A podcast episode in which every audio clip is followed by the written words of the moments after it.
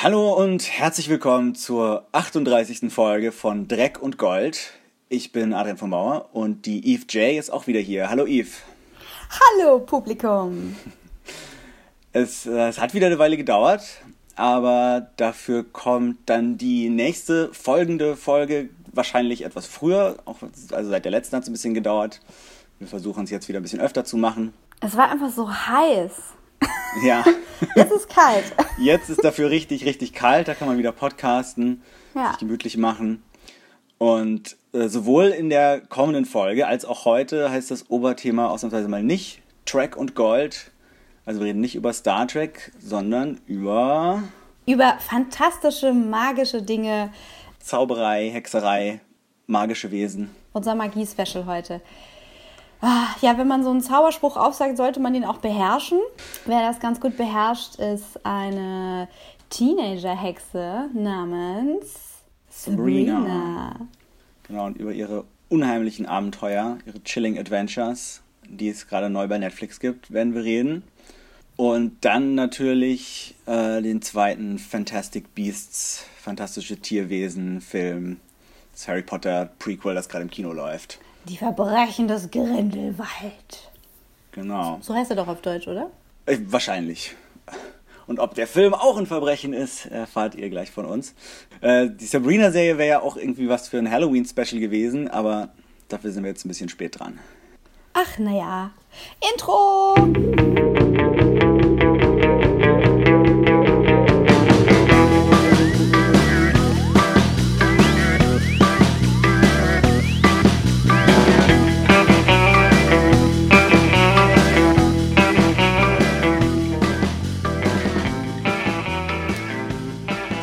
Ich würde sagen, als erstes reden wir ein bisschen über The Chilling Adventures of Sabrina, die neue Netflix-Serie basierend auf den Archie Comics Spin-off und vor allem der neueren Version von diesem Comic und natürlich der 90er Jahre Fernseh-Sitcom Sabrina the Teenage Witch. Hast du die geguckt, Eve? Ja, ich habe die tatsächlich geguckt. Also ich meine, wir erinnern uns noch, es ist nicht so lange her. Wenn ihr also auch so ungefähr so steinalt seid wie ich, dann könnt ihr euch noch erinnern, dass man nicht so die Wahl hatte. Ne? Also man hat irgendwie die Glotze angemacht und da lief dann halt was. Man konnte das so ein bisschen noch mit seiner Freizeit vereinbaren. So, ich muss jetzt nach Hause Simpsons gucken oder äh, ich muss meine Hausaufgaben oder mein Unikram fertig machen, bis Sim Simpsons kommen und was auch immer.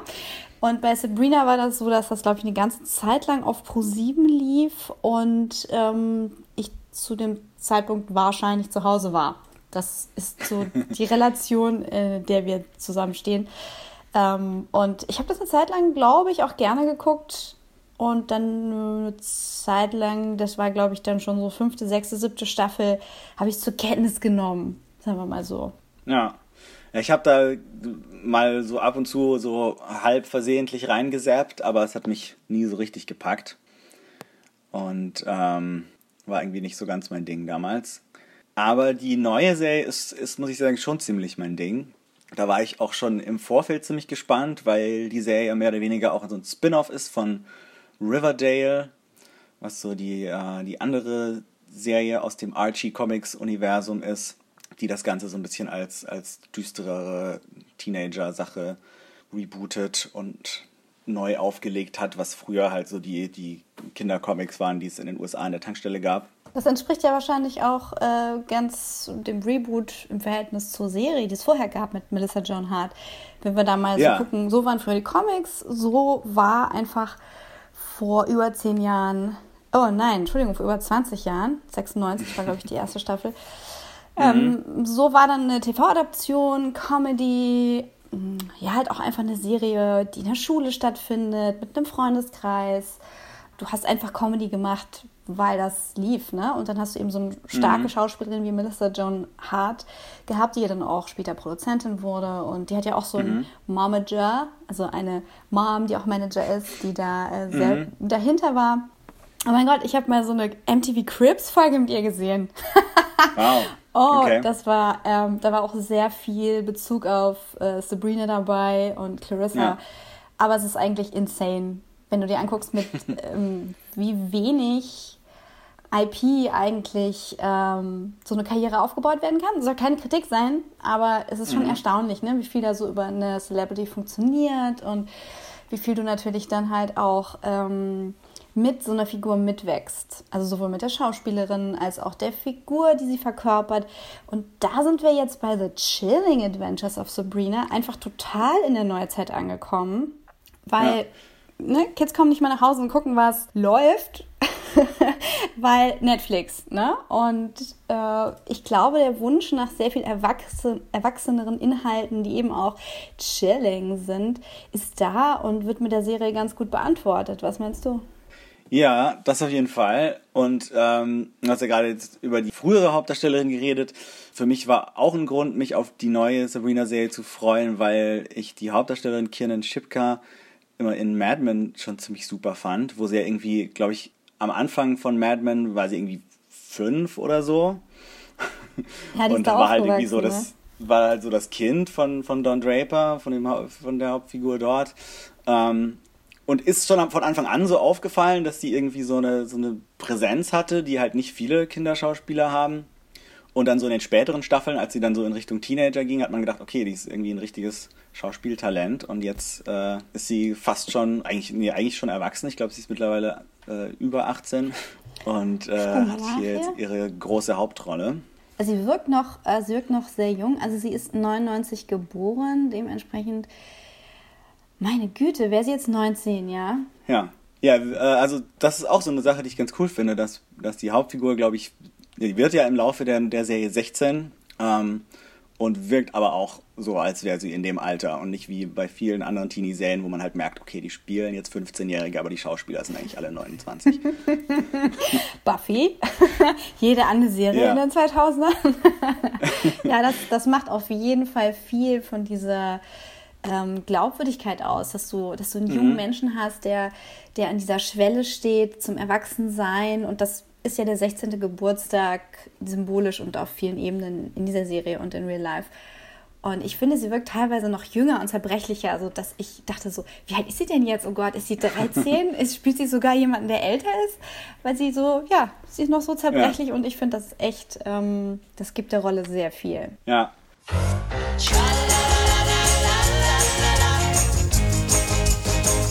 In the town of Greendale, where it always feels like Halloween, there lived a girl who was half witch, half mortal, who, on her 16th birthday, would have to choose between two worlds the witch world of her family and the human world of her friends. Birthday, and that girl is me. Vielleicht kurz äh, zum Inhalt, bevor das hier zu verwirrend wird, für die, die es noch nicht geguckt haben. Also Sabrina ist äh, eben ein äh, junges Mädchen, die 16 Jahre alt wird und sie ist aber kein normaler Mensch, sondern zur Hälfte Hexe, weil ihr Vater wohl ein Hexer war und ihre Mutter eine Sterbliche. Und das war eigentlich eine völlig eine ganz verbotene ähm, Beziehung. Und die Eltern sind aber weg vom Fenster. Die sind irgendwann ähm, bei einem Unfall gestorben und sie wohnt bei ihren Tanten, die auch beide Hexen sind, gespielt von Miranda Otto und Lucy Davis. Lucy Davis. Auch beide sehr cool. Und äh, sie muss sich jetzt am Anfang dieser neuen Serie entscheiden, ob sie jetzt quasi den, am ihrem 16. Geburtstag den Bund mit Satan eingeht und zur richtigen Hexe wird. Dem dunklen Lord, bitte, ja. Dem dunklen Lord. ja, es ist, es, es, es, ist schon so eindeutig Satan, dass die Serie von, von der uh, Church of Satan verklagt wurde. Also, Nein, ähm, was? Ja. Dazu okay, dazu mehr gleich. später. Okay. Moment mal, ist Marilyn ja. Manson nicht gerade der hohe Priester der Church of Satan? Ist das so? Oder ist das? Es war mal eine, war mal eine Zeit lang. Okay. Ah, Kann sein, aber. Okay. Ja, die, die fanden das alles nicht so gut. Ähm, wow. Aber genau, sie muss sich, äh, sie muss sich entscheiden, ob sie eben zur vollen Hexen werden will oder doch äh, irgendwie auch noch was mit der Welt der Sterblichen zu tun haben will, ob sie auf die geheime, okkulte Hexenschule geht oder weiter auf eine normale Highschool. Und äh, ihr Leben spielt sich so ein bisschen zwischen diesen beiden Welten an. Und äh, was sie so an die Welt der Menschen bindet, ist ihr, ihr Boyfriend Harvey, Harvey Kinkle. War so ein ganz netter, ne? also, wenn ihr die alte Serie äh, geguckt habt mit Melissa Joan Hart und äh, wie hieß Harvey? Moment, ich schaue mal für euch nach. Harvey Kinkel, gespielt von Nate Richard. Mhm. Vergleicht man natürlich unweigerlich diesen Harvey, den wir da haben, Ross Lynch, mit dem alten, der immer sehr naiv, wie so ein Kuscheltier eigentlich mhm. ähm, und halt auch sehr mhm. unsexuell war, was natürlich wichtig ist für ja. so eine saubere Disney-artige Serie, dass das alles schön clean ist. Mhm. Ähm, und das aber trotzdem natürlich immer wieder gespielt wird mit dieser Beziehungsebene und ne, und da sind äh, Ross Lynch und Kenan Chipka ähm, etwas gröber, sag ich mal. Ne? Also die sind nicht so poliert, sondern die haben noch ähm, mhm. Ecken und Kanten und Charakter. Und Harvey Kinkel in dieser Serie bringt gleich so eine Schwere mit, so mit, seiner, mit seinem Familien-Background. Ähm, seine Familie ja. sind Minenarbeiter oder beziehungsweise Minenbesitzer sogar, die da aber auch selber mhm. arbeiten. Ja, und ähm, neben Harvey gibt es eben auch die Freunde von Sabrina Spellman, unter anderem, ähm, wie heißen sie denn? Susie Putnam, Rosalind Walker. Das sind ihre Ängsten und ich habe noch jemanden vergessen. Ambrose. Ambrose, das ist ihr Cousin Ambrose. Genau, der wohnt mit ihrem Haus, ist da, ist an das Haus gebunden, weil er ja mal was Schlimmes gemacht hat in der Vergangenheit. Genau, der muss da, der hat Hausarrest bei den Tanten.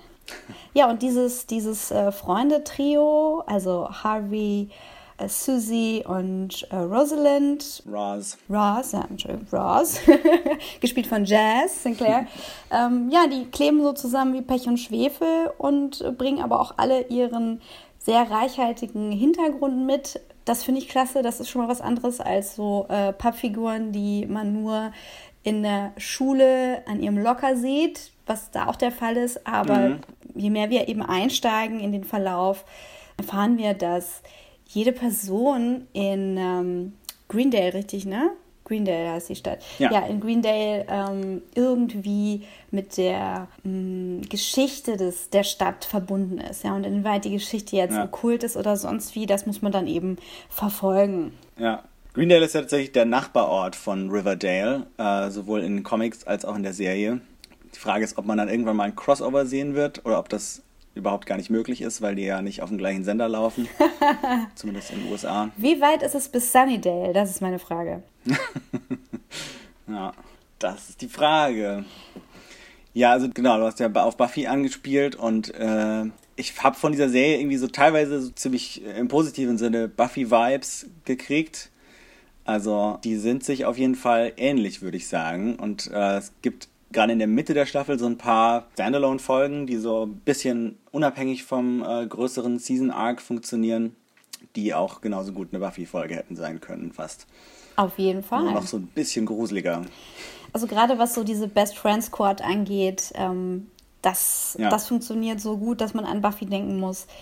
Dann haben wir eben eine starke Hauptdarstellerin, die die Sache fantastisch trägt und sehr schwierige Szenen teilweise spielt.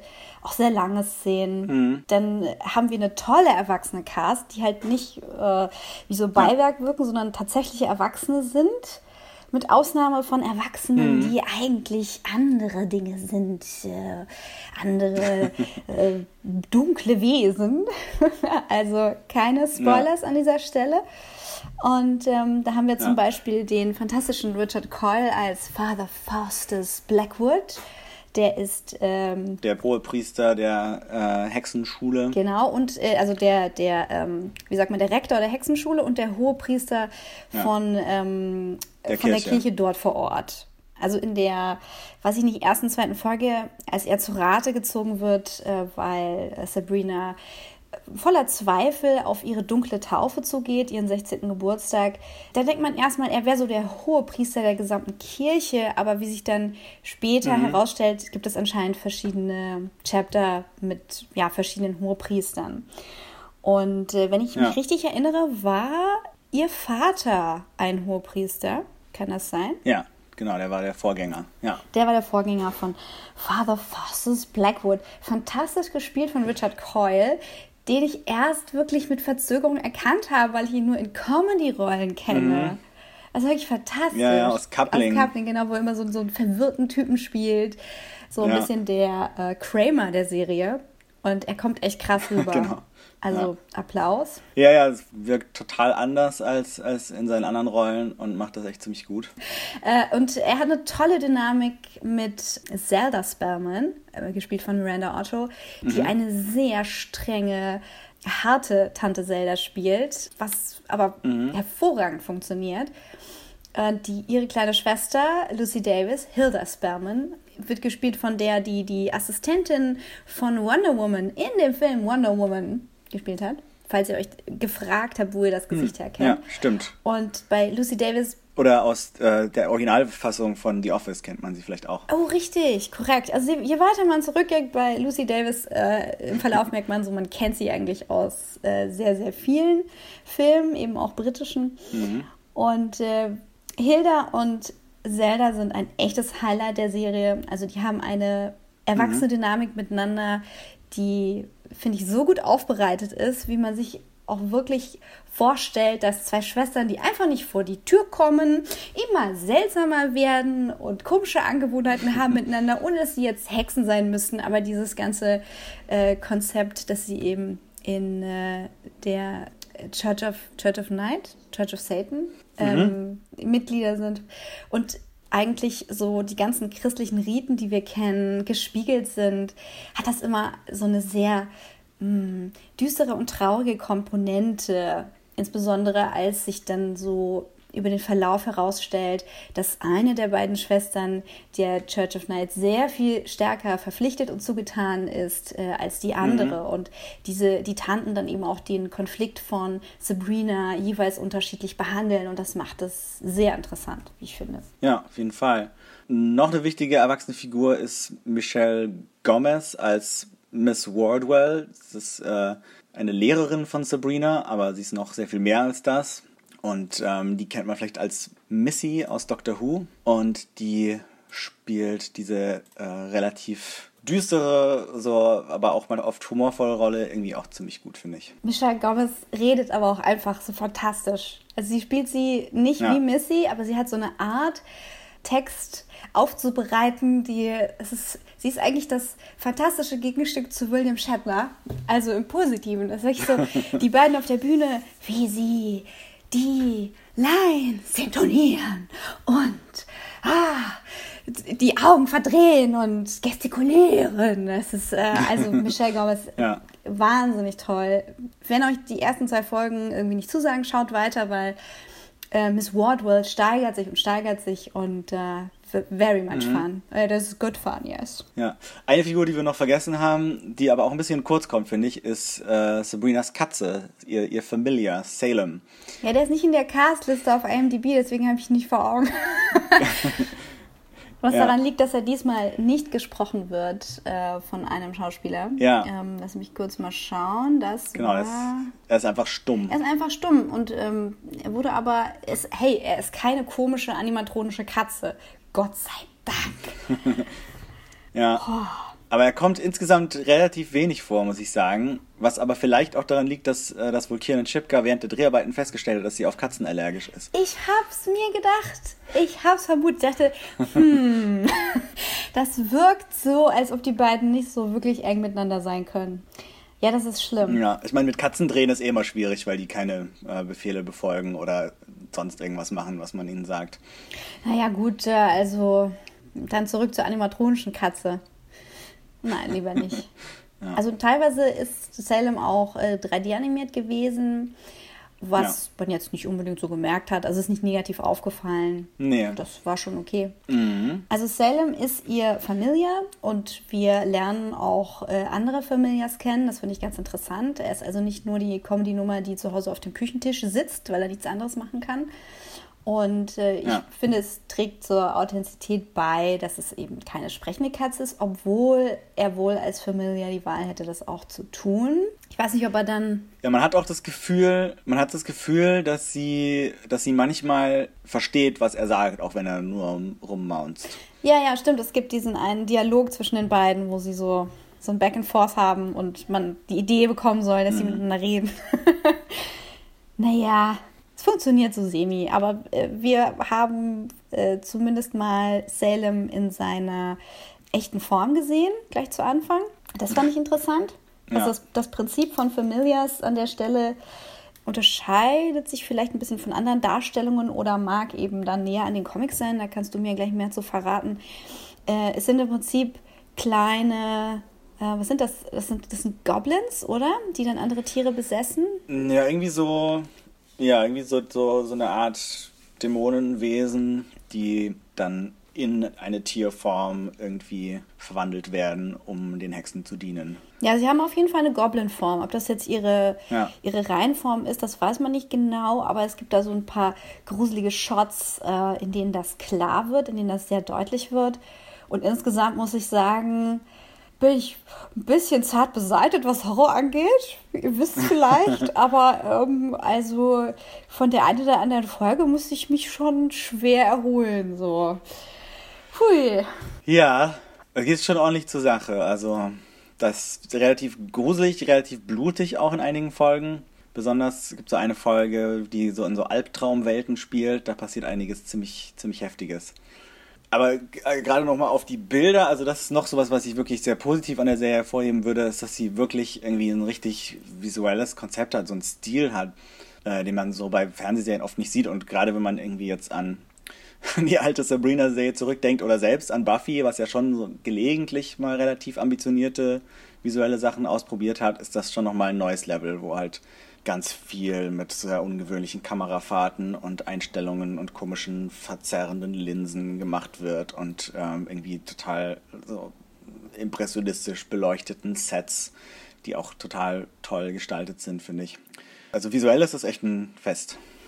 Ich habe ja gewartet, den Namen Floria Sigismundi äh, zu sehen im Abspann, weil mhm. das komplett okay. ihr Style ist. Also wenn wir da mal so an deine schnelles Musikvideo denken, äh, Musikvideos mhm. denken, das ist halt genau das. Und äh, aber ich glaube, sie ist auch Mitglied bei der Church of Night, bei der echten, vielleicht. Also okay. vielleicht gab es noch einen Interessenkonflikt. aber ich muss sagen, die, äh, das Film durch die Spiegel hat mir überhaupt nicht gefallen. Also diese, mhm. ob man das jetzt als verzerrte Linse wahrnimmt, es ändert halt an diesen Effekt, wenn du durch Spiegel filmst, weil das dann so aussieht ja. wie durch so einen grünen Flaschenboden aufgenommen. Das hat mich am Anfang echt irritiert. Es war einfach zu viel und es wurde halt nicht immer verwendet, wenn magische Dinge passiert, sondern einfach die ganze Zeit. Und ich glaube, später ja. wurde es dann zurückgefahren, da war das dann okay. Aber gut, es ist stilistisch halt nicht ist nicht minderwertig und es hat was gewagt. Du hast da, also du hast teilweise dramatische Farben und Effekte, die wie in so einem Haunted House anmuten. Very creepy. Mhm. Very, very creepy. Trigger Warning für Leute, die äh, so äh, Schiss vor so satanistischem Zeug haben. Also, das ist, äh, ja. nehmt euch ein Baldrian-Tee. und genau, kommen, kommen wir nochmal zum, zum Satanismus und zu den Sets. Und zwar in, in dieser Hexenschule steht so eine große Statue von, von Satan, äh, vom Dark Lord. Halt irgendwie so ein Typ mit Ziegenkopf und Flügeln und Pentagramm und, und vor allem sind so zwei kleine Kinder, die ihn gut finden. Und diese, äh, dieses Motiv ist wohl von, von der echten Church of Satan gestaltet worden und ist aber noch gar nicht so alt, wie man vielleicht denken würde. Also das ist nicht irgendwie so ein Motiv, also dieser, dieses Bild von Satan, wie man ihn da eben darstellt, ist jetzt nicht irgendwie sowas, was, was irgendwie seit Mittelalterzeiten immer weitergereicht wird, sondern ist halt neu genug, dass es noch Copyright geschützt ist. Und das hat, hat der, der Satan, Satanistenkirche dann nicht so gut gefallen und deswegen haben sie eben die Serie verklagt, auch weil die Serie Satanismus in einem relativ negativen Licht darstellt und die echten Satanisten sagen halt, nein, das ist überhaupt nicht so, wir sind irgendwie eigentlich äh, daran interessiert, halt so die negativen Seiten des Christentums aufzuzeigen und irgendwie auf, so einen aufklärerischen Blick drauf zu haben und dadurch dafür benutzen wir irgendwie so dieses Satansding und dann jetzt hier äh, von irgendwelchen Blutritualen und Menschenopfern zu reden, ist dann rufschädigend für die äh, für die Satanisten, für die Echten. Nicht doch. Und ja. Interessante Sache. Ähm, aber das ist auch eine Thematik in der Serie, die ich, die ich ein bisschen äh, schwierig finde. Also nicht, äh, nicht unbedingt moralisch schwierig, aber so narrativ schwierig, dass, dass halt gesagt wird, okay, also es gibt Hexen, die werden auch als Hexen geboren und haben quasi keine andere Wahl, wenn sie als Hexen leben wollen, auch in dieser Kirche zu sein und eben den Dark Lord anzubeten, der aber offensichtlich schon eine ziemlich düstere, schlimme Figur ist Und äh, im Gegenzug wird aber auch gesagt, es gibt die christliche Kirche und die hat halt auch tatsächlich echte Macht in dieser Welt. Und dadurch wird so, so dieses komische, äh, also wird halt so diese ganze christliche Mythologie und das irgendwie satanistische böse Gegenstück wird halt so zum, äh, zum realen Ding in dieser Welt der Serie gemacht. Und das fand ich irgendwie so ein bisschen komisch.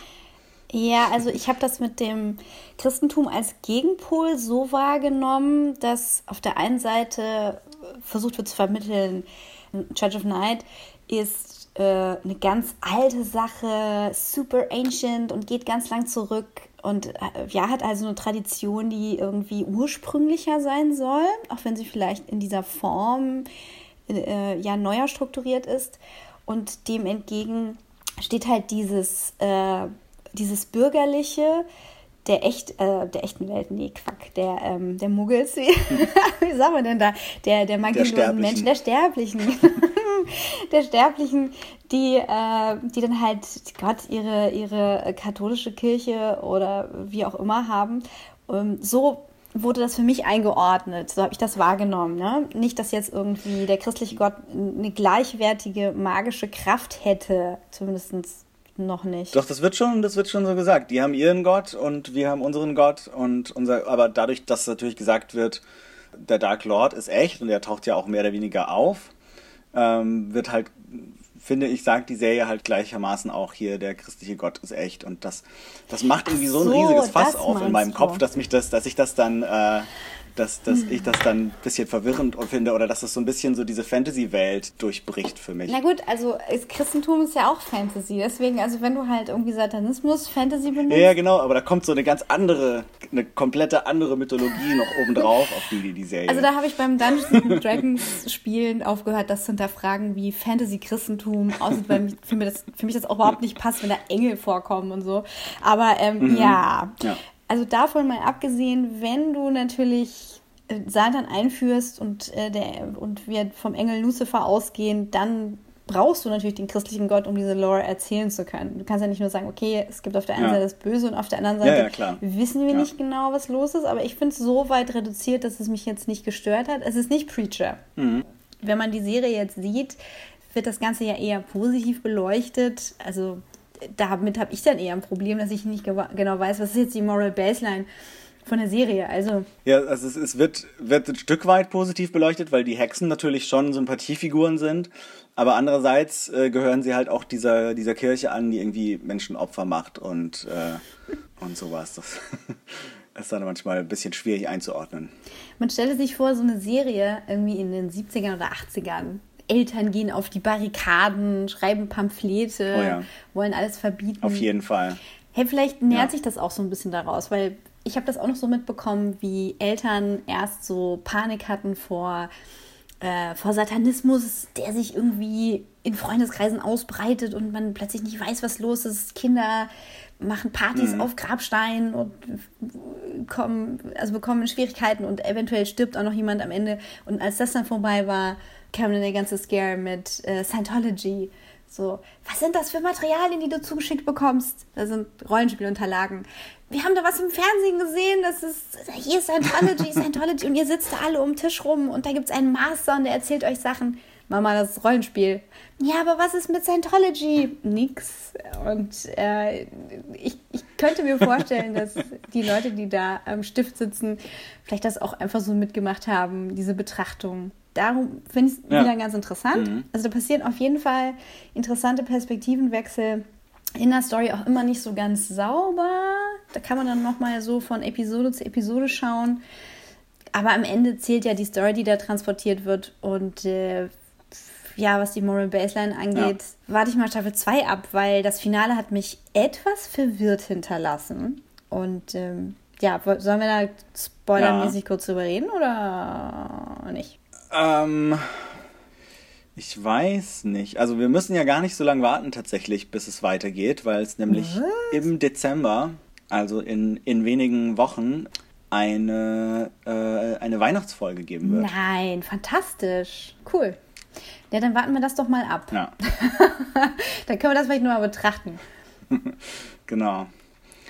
Genau, also insgesamt äh, ist, ist die neue Sabrina-Serie auf jeden Fall ganz großes Gold bei mir Und ich würde sie wärmstens empfehlen, alle die, allen, die irgendwie so Hexen und Fantasy und Zauberei cool finden, allen, die ein bisschen Grusel und Horror mögen und all die ähm, schon seit vielen Jahren darauf gewartet hat, dass irgendwie eine Serie die Nachfolge von Buffy antritt.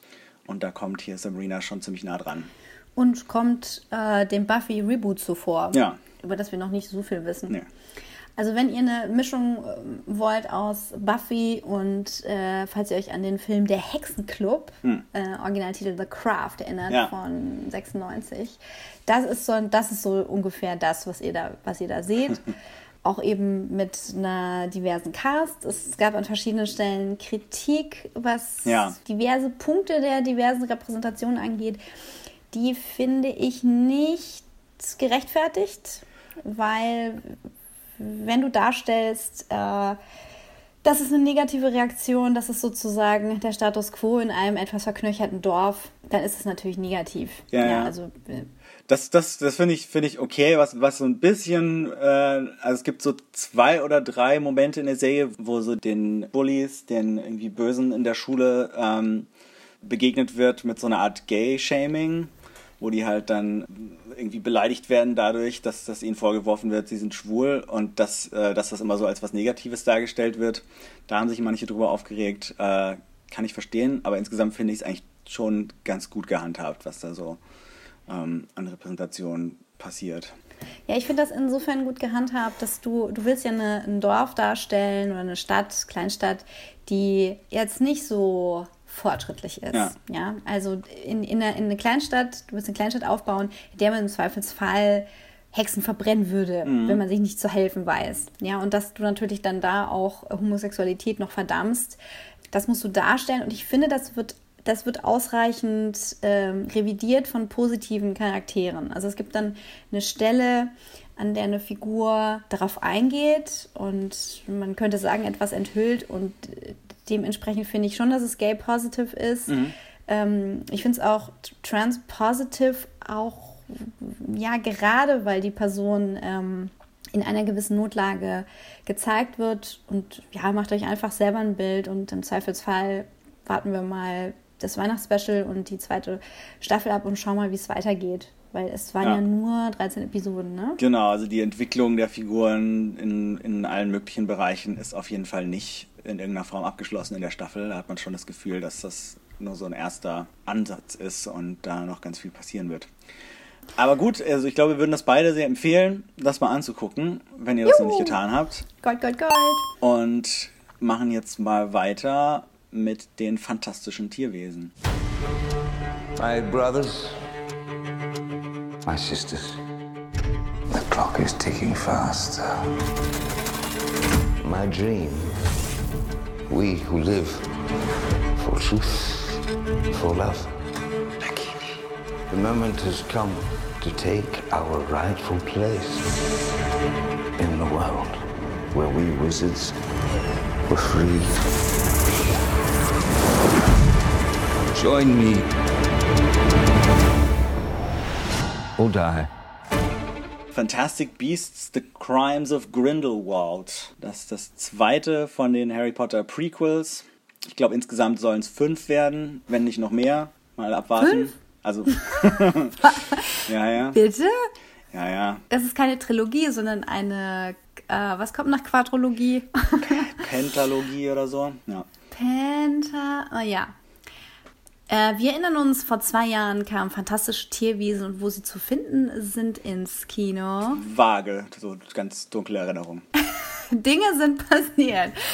Ich habe es mir einen Tag vor dem Kinobesuch nochmal angeschaut und ähm, zum Hintergrund fantastische Tierwesen, wo sie zu finden sind, kam zunächst als äh, Buch raus, als, äh, als veröffentlichtes Theaterstück. Nee, das, das verwechselst du Nee. jetzt mit dem, mit dem äh, Theaterstück The Cursed The Child. Cursed Child, was nämlich kein Prequel, sondern ein, eine Fortsetzung von Harry Potter ist. Die, die, die Filme, äh, also die Fantastic Beasts Filme, hat Joanne Rowling tatsächlich als Drehbücher geschrieben und die gibt es nicht in Buchform. Beziehungsweise es gibt das Drehbuch, glaube ich, als zum Nachlesen, aber nicht, äh, nicht in irgendeiner anderen Weise. Aber das war tatsächlich vor zwei Jahren, Ja.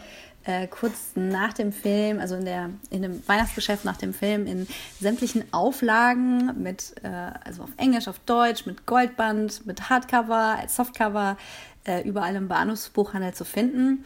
Da habe ich dann auch mal reingeblättert und äh, ich muss sagen, gut, wenn man den Film gesehen hat, weiß ich nie, warum man das noch lesen sollte. Du hast es getan, oder? Äh, nee, das Drehbuch habe ich nicht gelesen. Ich habe das Theaterstück gelesen, was ja eben, wie gesagt, eine ganz andere Story ist. Über die Kinder von Harry, Hermine, Ron und so weiter. Du hast Cursed Child gelesen. Okay. Genau. Und ähm, hier bei den Fantastic Beasts habe ich nur die Filme gesehen. Allerdings ist, dass ich den ersten Film gesehen habe, eben zwei Jahre her. Und das ist auch nicht so ein Film, der im Gedächtnis bleibt. Da geht es mir so ein bisschen wie, wie manchen von den Figuren, die am Ende so ein bisschen was von dieser Vergessen-Essenz abgekriegt haben. Lol. Ja, vielleicht äh, magst du noch mal ganz, ganz knapp zusammenfassen, was da so passiert ist oder was, was dir so besonders äh, von beim zweiten Mal gucken dabei aufgefallen ist. Also erstens ja, vergisst man von diesem Zauber nur negative Erinnerungen. Ja. Jetzt muss ich mich doch schwer wundern. Also, äh, ja, Newt Scamander, der Autor eines wichtigen späteren Schulbuches von Hogwarts, kommt in dem Manhattan der 20er Jahre an, hat einen Koffer voller lustiger, geheimer Tiere dabei. Und das ist so ein Koffer, also ein TARDIS-Koffer, ne? Also wie es in dem Harry Potter-Universum, ab jetzt Wizarding World genannt, äh, auch der Fall ist. Es gibt so, ihr erinnert euch an die, an die Zelte, ähm, die sind innen auch so groß wie Häuser und eben sein, sein magischer Koffer ähm, macht auch so eine kleine Taschendimension auf, ähm, wo er einen ganzen Stall, einen ganzen Zoo, Zoo, von ja. Tieren hat. Genau, und äh, äh, ein paar von diesen Tieren entkommen durch unglückliche Umstände und ähm, er findet leider in Manhattan nicht die Hilfe, die er sich erhofft hatte, weil ein ähm, Tierhändler, den er besuchen wollte, mit dem er sich äh, besprechen wollte, äh, verhaftet wurde von den Auroren, die äh, New York fest im Griff haben. Denn hier ist es im Gegensatz zu England nicht so, dass man Beziehungen zu Muggels äh, toleriert. Hier sind die ähm, Grenzen viel härter. Die Hexen müssen viel stärker auf sich aufpassen. Also die, die Zauberer müssen viel stärker auf sich aufpassen und deswegen gibt es da ähm, auch verschiedene Institutionen, die das gewährleisten, unter, unter anderem eben auch ähm, das äh, Ministerium Makusa. geleitet. Makusa, geleitet von ähm, Serafina Pickery, gespielt von Carmen Ejogo. Und während er also da in Manhattan ankommt und von, äh, von einer Aurorin hochgenommen wird, weil er da äh, illegal seine Tiere einführt, stößt er auf äh, einen, einen Fall, der sich da auswickelt. Und äh, zwar gibt es, äh, ich glaube, die nennen sich Second Salemers. Äh, die ist auch so eine, so eine kleine, kleine Sekte, geführt von einer ähm, Magiehasserin. Und die sammelt auf perfide Art und Weise Waisenkinder und Straßenkinder um sich herum, indem sie da so eine Suppenküche betreibt und die Kids ihre Pamphlete austragen lässt. Und sie veranstaltet verschiedene Demonstrationen gegen Hexen und will da Hexenjagden, also möchte eigentlich auch Politiker überzeugen, da Hexenjagden zu veranstalten. Und hat ohne es zu wissen. Und äh, jetzt gehen wir direkt mal in die Spoiler über. Sonst können wir da gar nicht weiter drüber sprechen. Ja, genau. Also wenn ihr, wenn ihr den ersten noch nicht gesehen habt, dann, dann solltet ihr das wahrscheinlich tun, bevor, bevor wir hier äh, weiter reden. Ich glaube, den gibt es sogar seit kurzem bei Netflix. Also kann man sich ganz easy angucken. Ja, hier an der Stelle Empfehlung von mir, wenn ihr es einen Tag vom Kino-Release sehen wollt, Mhm. bezahlt ihr wahrscheinlich 10 Euro auf Amazon, so wie ich. wenn ihr noch ein paar Tage wartet, ist es dann auf Netflix. Ja. Aber ist nicht schlimm. Ich äh, äh, gebe natürlich gern Geld für Entertainment aus. Ob das jetzt so gerechtfertigt war, den ersten nochmal für den Preis zu sehen, sei dahingestellt, denn er ist mit zwei Stunden und 13 Minuten sehr lang. Und er erzählt, wie ich finde, zwei unterschiedliche Geschichten. Wir haben einmal die fantastischen Tierabenteuer von Newt Scamander, dem, dem Monsterflüsterer, der in jedem noch so wilden, zauberhaften Wesen einen Sinn sieht und besser mit Tieren kann als mit, äh, mit Menschen oder Zauberern. Ja. Und äh, ja, diese Spezialfähigkeit, dieses Spezialwissen hat, jedes noch so fantastische Tier für einen Zweck einzusetzen in diesem Film. Und äh, so wird das so, so eine Art Dr. Doolittle, der dann eben der, den, den zweiten Story, äh, Storystrang, den zweiten Storystrang mhm. helfen kann, indem er dann, dann eben mit den Tierchen da Tricks veranstaltet. Und er hat verschiedene persönliche Verbindungen zu der Situation in Manhattan. Ähm, sein Bruder arbeitet in dieser Ministry bei den Auroren.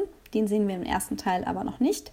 Ja, der arbeitet auch in der, in der englischen Variante davon, glaube ich. In der britischen ah, ja, Variante. Die den importiert in der zweiten, in dem zweiten Film. Na gut, also Newt lernt dann zwei Zauberinnen kennen, zwei Hexen, die äh, Tina, die Aurorin und Queenie, ähm, eine, ich weiß nicht mehr genau, wie das in Wizarding World Language heißt, mhm. aber äh, sie ist Telepathin oder Empathin. Leserin, ja. Ja, also, also ich glaube, das Gedankenlesen ähm, ist zwar das, was man hauptsächlich dargestellt bekommt, mhm. aber ihre Emotionalität ist noch das andere. Mhm. Und verwickelt in diese Geschichte wird eben auch ein Muggel, die sich Nomads nennen in dieser Welt. Und die vier, ähm, und jetzt ab jetzt Spoilers, haben dann mit dieser äh, Extremistin zu tun, die, äh, die ja äh, Hexen gerne von dieser Welt weghaben möchte. Und ohne ihr Wissen hat eben diese Person einen ähm, unterdrückten Magier bei sich aufgenommen. Das ist das älteste Kind, was da bei ihr mhm. zu Hause ist. Sie hat ihn adoptiert und behandelt ihn ganz schrecklich. Credence, ja. Der gute Credence ist nämlich ein, ach Gott, das ist nicht so lange her. Obs Wie heißt der? Obscurus. Eine, Obscurial. Obscurus, genau. Wie der Comic von Giske Großlaub. Grüße an dieser Stelle. Ein Obscurus. Ein Obscurus ist eine Symbiose von einem Magier äh, oder einer Magierin, die unterdrückte Magie aus. Äh, äh, also, du hast im Prinzip Magie, die nicht angewendet wird, die wird zu einem parasitä parasitären Wesen, zu diesem Obscurus, zu so einer wilden, ungechannelten Magie. Wenn wir jetzt uns in der Welt von Sabrina befinden würden, mhm. würde ich fast sagen, das ist so ein kleiner Dämon, mhm. der nicht benutzt wird oder irgendwie so dämonische ja. Powers, die nicht benutzt werden. Und es wird super destruktiv, super negativ, explodiert aus den Kids raus und die meisten leben eben nicht älter als 10. Credence ist aber auch schon so gefühlt 26. Und ähm, gespielt von Ezra Miller, der einen deutlichen Bartschatten hat. Ich weiß nicht genau, wie alt er sein soll in dem mhm. Film. Aber ähm, der, äh, der Auror, ähm, ist, ist ein Chief oder so, der Auror Graves versucht sich ähm, da insofern Credence zu bedienen, indem er, indem er ähm, ihn als Spion benutzt und selber ganz baff ist, als sich herausstellt, dass Credence selber der Obscurus ist, nachdem Graves gesucht hat. Hier nochmal Spoilerwarnung. Colin Farrell als Graves verwandelt sich am Ende enttarnt von Newt Scamander in niemand Geringeres als Johnny den Depp, sehr oh weiß geschminkten Johnny Depp, bläh, der Gellert Grindelwald, der gesuchteste Verbrecher der Wizarding World. Ja sozusagen der Hitler der damaligen Zeit.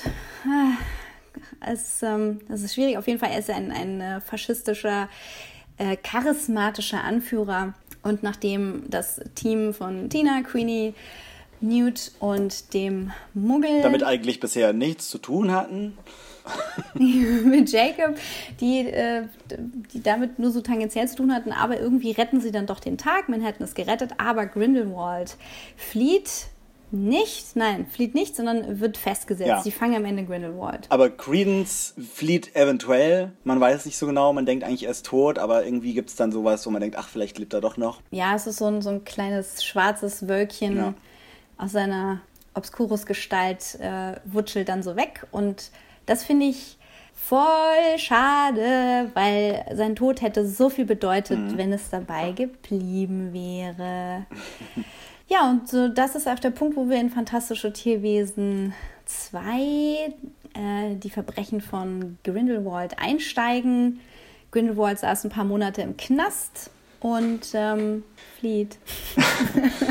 ja, und da ist er im neuen Film nur ganz kurz denn er fängt gleich damit an, dass er bei einem Gefangenentransport mit diversen magischen Tricks bei einer fliegenden Kutschfahrt ausbricht und abhaut und dabei noch ein paar äh, Zauberer auch dran glauben müssen. Und jetzt hat er sich irgendwie abgesetzt. Ich weiß nicht, ob man zu dem Zeitpunkt schon weiß, dass er nach Frankreich geht. Auf jeden Fall, da finden wir ihn dann später.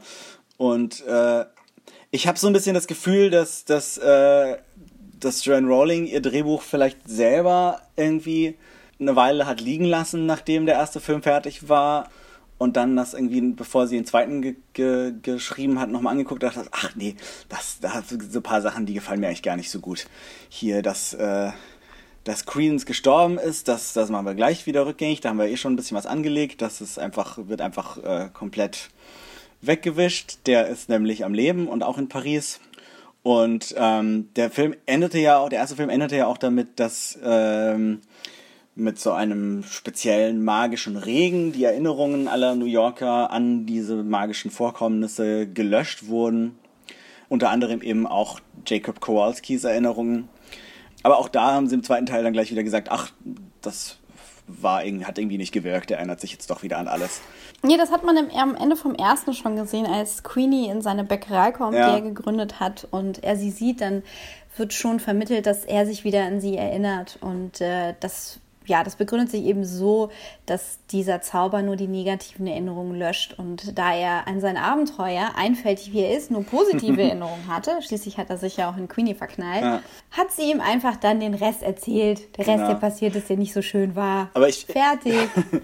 Ich finde, es, es trotzdem fühlt sich das so an, als, als wäre irgendwie der zweite Teil von jemand anderem geschrieben worden. Also so ein bisschen wie so, wenn man sich zum Beispiel die letzten beiden Star Wars-Filme anguckt, zwischen Force Awakens und The Last Jedi, gab es halt so ein paar Sachen, die J.J. Abrams angelegt hat, wo man dann schon merkt, das fand vielleicht ähm, Ryan Johnson fand manches davon irgendwie nicht so geil und hat das dann halt einfach äh, geändert oder neu interpretiert. Und da hat man ja, hier, wie die tolle Szene. Ja wie die tolle Szene, wo ähm, Mark Hamill als Luke Skywalker das Lichtschwert, was Ray ihm ja. reicht, erstmal über die Schulter wegwirft. Ja. Also das ist so diese Szene, die ein Meme geworden ist. So, hier, hier, nimmst du mich an als deine Schülerin? Fupp, weggeworfen. Übrigens, die ganze Insel ist voll mit Pork. genau, also so fühlt es sich hier auch ein bisschen an, dass, dass halt ähm, in Teil 1 manche Sachen so äh, in eine gewisse Richtung gelenkt wurden und, äh, und ich habe aber so das Gefühl, dass, dass, dass Stuart Rowling es nicht so richtig, also nicht so einen komplett kohärenten Handlungsstrang zwischen diesen beiden Filmen konstruiert hat, sondern so ein bisschen den ersten zu einem Ende gebracht hat und dann fast so ein paar, ja, mit so ein paar Redcons im zweiten Film dann äh, die Sachen wieder in eine leicht andere Richtung lenkt. Von, hast, kam dir das auch so vor oder wie siehst du das? Also, ich habe ich fand ja schon beim ersten, fand ich das schon schwierig, dass wir, dass wir eigentlich den Film Fantastic Beasts mhm. sehen, der dann übergeht in die Jagd von Grindelwald mhm. äh, nach mehr Macht und diese Schlucht zwischen zwei Ideen, die wird noch viel größer dann eben in Crimes of Grindelwald, mhm. weil wir Newt eigentlich als Figur nur noch so mitschleifen. Es müsste nicht Newt sein, es könnte jeder andere sein. Es gibt keinen Grund, warum ausgerechnet Newt derjenige ist, der ähm, der in Paris jetzt äh, all diese Dinge macht, die er macht. Und ich hatte auch das Gefühl, dass manche Stellen im Drehbuch sehr, sehr dicht sind. So wie als hätte sie äh, ja so einen Klopper geschrieben, wie ihre Harry Potter Bücher zum Ende hin. Mhm. Und dann so versucht, das Wichtigste rauszuziehen. Äh, Stammbäume von wer mit wem warum verwandt ist. Mhm. Und äh, das fand ich echt schwierig. Und ich fand, dass Credence überlebt hat, wie gesagt, sehr forciert. Mhm. Ich habe mich gefragt, wie eine Frau so schlechte Frauenrollen schreiben kann. äh, Tina hat kaum was zu tun. Äh, es gibt eine Charakterentwicklung von Queenie, die ich überhaupt nicht nachvollziehen kann, mhm. auf die ja. Tina auch gar nicht reagiert. Ja. Und Nagini hat kaum zwei Lines. Ja, ja genau. Ich glaube, Nagini sagt zweimal Credence. Das war's. Ja, das ist genau. Also die, die finde ich auch völlig verschwendet. Ich habe das Gefühl, dass sie sehr viele Sachen sich irgendwie für die folgenden Teile aufgespart hat. Also, dass jetzt hier zwar irgendwie was mit Tina passiert und äh, Nagini eingeführt wird. Nagini ist nämlich, äh, für diejenigen, die Harry Potter kennen, ist ja ist Nagini Voldemorts Schlange eigentlich. Aber ähm, hier in diesem Film ist Nagini eine junge Frau, die äh, sich in eine Schlange verwandelt und die dann später wohl in dieser Form gefangen bleibt. Aber die hat halt fast nichts zu tun in diesem Film. Und man könnte denken, okay, die wurde jetzt vielleicht nur eingeführt, um später mehr mit ihr zu machen, aber innerhalb dieses Films, innerhalb dieser Erfahrung, sich diesen Film anzugucken, ist es natürlich dann trotzdem ein frustrierendes Ding, wenn man wenn dann irgendwie so eine grundsätzlich interessante Figur eingeführt wird, so okay, ist eine Frau, die wandelt sich eine Schlange und irgendwann kann sie sich vielleicht nicht mehr zurückverwandeln, das ist ja irgendwie, da steckt ja irgendwie ein Drama drin vielleicht auch, aber wird halt nichts mitgemacht bisher. Es wäre auch durchaus möglich gewesen, dass sie Dinge sagt. Ja, ja, das also, wäre da war Raum möglich, da. Ja. Da wurde oft geschwiegen. Ja, also ich finde, alle Frauen in dem Film, Ja. weniger als im ersten, sind Love Interests. Also natürlich, weil auch jeder mit jedem da irgendwie äh, Romanzen hat oder unglücklich verliebt ist oder was auch immer. Aber Nagini ist nur der Love Interest von Credence und sie ist halt da, damit es eine Verbindung ähm, zur Harry Potter Zeit gibt. Ja. Finde ich super lazy. Es gibt, es gibt wirklich keinen Grund, warum Nagini da sein muss. Man kann sie auch weglassen. Und wenn du sie auf die Bühne holst, dann mach was mit ihr und mach was von Bedeutung. Sie ist eine, sie kann sich in eine riesige Schlange verwandeln und sie hat das äh, zweimal benutzt. Sie hätte mit diesem Schlangenkörper krasse Sachen machen können, Ja. aber nope. Nope, nope, nope, nope. Und sie, ich dachte auch, sie ist stumm. Ich dachte, das gibt's doch nicht. Das kann doch nicht sein, dass J.K. sich jetzt so in die Nesseln setzt, indem sie ähm, halt, äh, ich glaube, eine Vietnamesin. Ja, ich glaube, eine Koreaner, koreanische Schauspielerin. Ja. Koreanerin? Die Figur, Die ist, Rolle sollte die. die Figur ist wohl indonesisch. Ach, Und der Name ist okay. aber, glaube ich, indisch. Also ist alles ein bisschen durcheinander gemixt. Ja, also es kann ja nicht sein, dass sie halt sie jetzt eine ähm, anspruchsvollere Frauenrolle mit diversem Hintergrund reinschreibt und dann nicht weiß, was sie mit ihr machen soll. Es erinnert mich halt an, an den ersten Love Interest von Harry Potter. Da wurde auch nur einmal ein Küsschen aufgedrückt und das ist wirklich, also ich kann verstehen, wie man sich da vielleicht als Indonesien drüber auf, In- Indonesierin drüber aufregen könnte, dass man da nicht ausreichend oder gut präsentiert wird. Nur mal so am Rande. Ganz Sie am Rande. eine Sache. Ich glaube, wir steigen jetzt auch gerade schon, also jetzt mit Nagini schon ein Ja. Stück weit, äh, aber jetzt dann wahrscheinlich noch mehr in Spoiler ein. Also, ähm, Ja, aber sollen wir vielleicht zum, so was Allgemeines noch zum Grundkonstrukt des Films sagen? ja, vielleicht. Also, äh, Grindelwald bricht aus. Newt soll ihn jetzt eigentlich fangen. Ah, nee. Äh, also, das, die, das Ministerium weiß, dass Credence lebt Ja. und dass Grindelwald sich Cre- Credence äh, Macht bemächtigen möchte.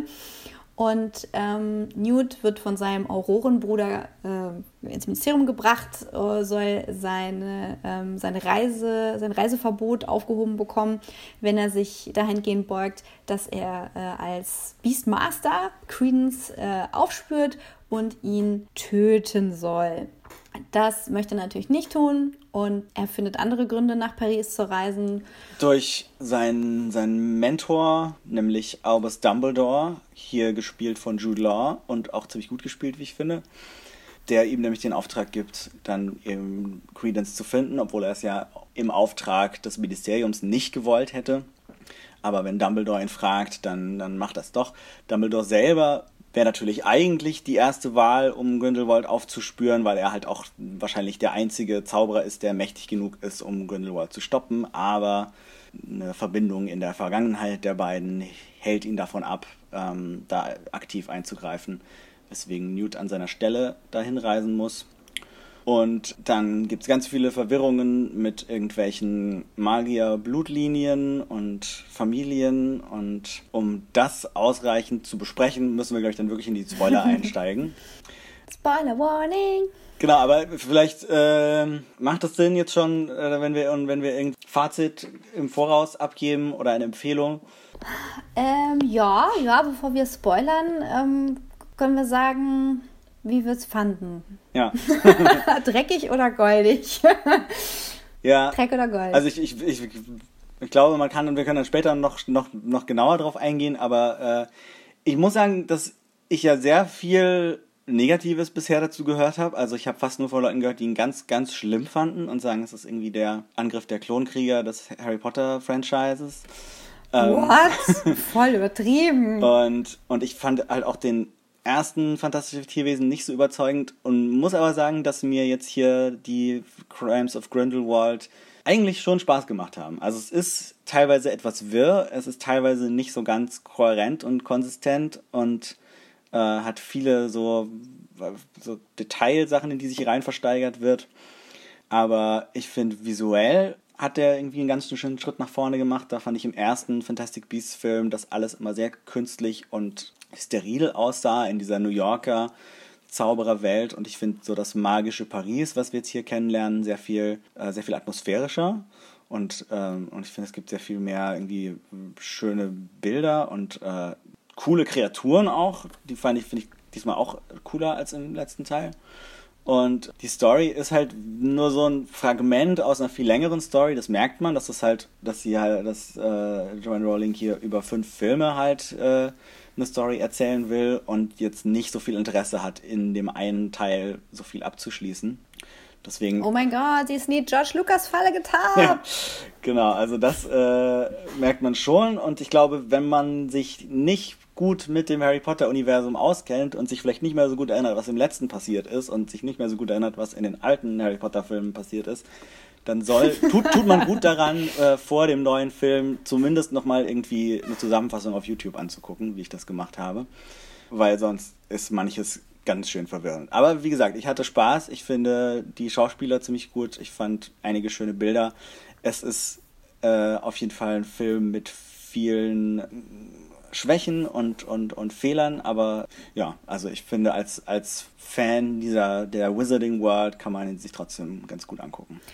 Und äh, funktioniert Newt für dich als Hauptdarsteller? Eddie Redmayne ja, also, also hier, hier besser als im letzten Film. Im letzten Film hatte ich halt wirklich das Gefühl, dass, äh, dass er mit der Handlung eigentlich nichts zu tun hat. Dass der Film, wenn er nicht drin, also wenn seine Figur nie in New York aufgetaucht wäre, wäre im Grunde nicht viel anderes passiert, als passiert ist. Und, und irgendwie war er so, halt nur so dieser, dieser schüchtern, stammelnde, zwar irgendwie ganz charmante, Typ, der halt diese, auch diese Tierwesen in die Handlung eingebracht hat, aber dass so die, die, die größere Handlung, die sich offensichtlich über diese ganze Serie ziehen soll, komplett ohne ihn ausgekommen wäre. Und ich finde, in diesem Teil ist er ein bisschen besser eingebunden und auch so die, die Tierwesen, die er irgendwie mitbringt oder mit denen er zu tun hat, haben ein bisschen mehr mit der Handlung zu tun als im letzten Teil. Und das fand ich ganz positiv. Aber er ist immer noch nicht, also er ist jetzt nicht der neue Harry Potter. Er ist, ich meine, gut, Harry Potter hatte auch nicht immer war auch nicht immer die treibende Kraft in seinen Stories. Aber ja, ich glaube, ich habe äh, ja. da auch mal einen Artikel angefangen zu lesen, wo es darum ging, äh, alles, was in Harry Potter passiert ist, wäre auch ohne Harry Potter passiert. ja, ja. Aber ich weiß nicht, ob das stimmt. Und ähm, Grindelwald, funktioniert der für dich als Antagonist? Also da, da müssen wir auch in den Spoiler nochmal drauf eingehen, weil der nämlich, man könnte jetzt drüber streiten, ob es seine Motivation ist oder nur das, was er vorschiebt, um Anhänger zu gewinnen, hat er irgendwie eigentlich so ein äh, ganz interessantes Argument äh, in diesem Film zu präsentieren, was ich ganz interessant finde. Das Problem, was ich mit der Figur habe, ist halt einfach, dass sie von, von Johnny Depp gespielt wird. der den nicht unbedingt schlecht spielt. Also der hat ja diverse Filme gemacht, wo er so wahnsinnig übertriebene, äh, seltsame Typen gespielt hat, wo man überhaupt nicht mehr, äh, also wo man irgendwie gar nicht mehr wusste, was das jetzt soll, wo man das Gefühl hat, die spielt er jetzt nur, weil er irgendwie einen lustigen Hut tragen konnte. Äh, das ist hier nicht ganz so, aber man denkt halt trotzdem irgendwie daran, dass das halt der Typ ist, der seine Frau verprügelt und der irgendwie 30.000 Dollar im Monat für Wein, Wein ausgibt und ähm, eine, so. eine Insel besitzt und einfach kein guter Typ ist. Ja, davon abgesehen, äh, finde ich, er ist schon sehr lange, sehr weit draußen mit seiner Insel. Ja. also Johnny Depp, ich kann Johnny Depp, ich konnte ihn lustigerweise hier ganz okay ertragen, ja. weil er nicht so oft im Bild war. Nein, ich meine, er ist, er ist halt so steril gepudert. Ja. Aber so, äh, so jeder Film mit Johnny Depp seit weiß ich nicht wie viele Jahren, lass es mal zehn Jahre sein. Mhm. Seit dem ersten Pirates of the Caribbean ist äh, John Depp für mich abgeschrieben. Mhm. Ich mochte einfach die Art nicht mehr. Ich mochte sein Genuschel nicht. Mhm. Ich habe das Gefühl, der Typ ist einfach komplett besoffen zum Set erschienen. Ja. Und ähm, er hat mich auch nicht mehr in seine Rollen mitgenommen. Das ist nur so mein, meine persönliche ähm, Haltung zu ihm, dass er jetzt sich privat hat einiges zu Schulden kommen lassen, was ein, was ein, ähm, wie sagt man, ein Recast gerechtfertigt hat, ist die andere Sache. Mhm. Das ist natürlich auch, das ist auch super schwach, dass man da einfach nichts mehr gemacht hat. Ja. Ich hätte jetzt überhaupt kein Problem gehabt, äh, Colin Farrell zu sehen als Grindelwald, in dem Johnny Depp sich halt einfach nochmal zurückverwandelt Klar, in seine Verkleidung. Ja. Ach, wisst ihr was? Äh, ich habe mir eigentlich besser gefallen in diesem anderen Körper. Ich träge jetzt nochmal die äh, viel Saft trank und äh, bin jetzt in diesem Film auch wieder Colin Farrell. ja, vielleicht, vielleicht ist es ja irgendwie ein Fluch, den er nicht ablegen kann ja. oder meine Güte, das wäre ja irgendwie möglich gewesen. Ähm, aber tatsächlich funktioniert das natürlich. Also es geht, die Rechnung geht auf, dass du einen Antagonisten hast, der auch noch ein super unsympathischer Typ ist mittlerweile. Schauspielerisch ist er jetzt ja so im Marlon Brando-Stadium, ähm, wo er die Lines nicht mehr auswendig lernt, mhm. sondern in einem Ohr immer ein Soufflösengerät hat. Und ähm, das, wenn man darauf achtet, merkt man, dass er nie mit beiden Ohren der Kamera zugewandt ist. Ich finde das schon sehr ablenkend, ja. so allgemein. Aber the more you know, ich kann, ich kann ihn als Figur auch nicht wirklich ähm, auf mich wirken lassen. Das mag aber auch so unserer Profession geschuldet sein, dass manche Figuren über die man sich keine Gedanken macht, halt einfach nur Figuren sein dürfen. Und äh, wenn dann aber ein neuer Antagonist aufgebaut wird, beobachte ich das ein Stück weit von außen. Das hat bei Sabrina konnte ich das halt irgendwann überwinden. Dann waren die Bösen die Bösen, die Guten die Guten, soweit es mhm. überhaupt der Fall ist. Und bei sowas wie fantastische Tierwesen kann ich eine Rolle wie Queenie komplett akzeptieren, weil die nicht so komplex ist. Mhm. Aber wenn du mir einen Antagonisten anbietest, der die ganze Story trägt und all das tragen soll, was danach noch an Konsequenzen passiert, dann schaue ich da schon ganz anders hin und ich finde die, die ganze Grindelwald-Nummer so dumm konstruiert. Mhm. Es interessiert mich nicht, wie es weitergeht. Also ich mag die, ich mag die Filme. Ja. Ich mag Newt Scamander. Ich finde ihn, ich finde ihn toll. Ich finde dieses Männerbild toll. Ich finde es sehr wünschenswert, verschrobene Typen, mhm. zu, Typen zu zeigen, die äh, sensibel sind und Helden äh, zu zeigen, die halt nicht äh, hier ähm, der Typ aus Guardians äh, of the Galaxy und mhm. Jurassic Park sind, obwohl ich ihn auch sehr mag, aber es ist wie so ein seltsames, neues, altes Männerbild aus den 80ern. Ja. Das brauchen wir nicht, das hilft uns nicht weiter. Mhm. Ähm, ich finde Tina und Queenie toll, aber wie gesagt, sind die im zweiten Film verhungert. Und Grindelwald und Dumbledore interessieren mich äh, wegen dem Shipping, aber ich könnte auch komplett ohne Grindelwald leben. Mhm. Es, der Typ ist mir super egal. Und ich, das ist halt, das, das macht den Film halt nur so meh. Er ist nicht Dreck, aber er ist nur so meh. Ja, genau. Also das ist, finde ich, auch sehr schwierig, ihn in, in das Dreck- und Gold-Spektrum einzuordnen.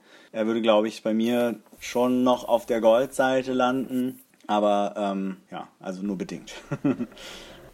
Aber. Äh, ja, jetzt spoilern wir ein bisschen, oder? Genau, jetzt spoilern wir ein bisschen. Ähm, also, guckt euch den Film an oder nicht. Wenn ihr ihn eh nicht gucken wollt, dann könnt ihr auch weiter zuhören.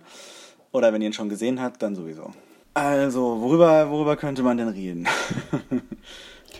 Naja, wo ich ja gerade bei Albus und ja. äh, Gellert war. Mhm. Nee? Also wir wissen ja alle jetzt aus verschiedenen Quellen, leider mehr Interviews als tatsächliches Buchmaterial, ja. wenn man auf Wiki schaut, dass Albus homosexuell ist und Gellert Grindelwald auch oder bi, aber wahrscheinlich auch homosexuell. Ja. Und die beiden eine Beziehung, vermutlich eine Beziehung hatten in der Vergangenheit. Ja. Das ist das, was wir wissen. Was, was, wir, was wir nicht wissen können von diesem Film. Denn dieser Film sagt nur, wir waren mehr als Brüder und wir haben einen Blutpakt geschlossen. Ja. Und dieser Blutpakt Spoiler, Spoiler, Spoiler, ist nämlich das, was verhindert, dass Albus gegen Gellert vorgeht.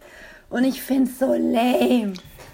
Ja, das ist so ein bisschen eine, eine relativ schwache Ausrede, um irgendwie den Konflikt äh, zwischen den beiden auf einen späteren Film zu verschieben.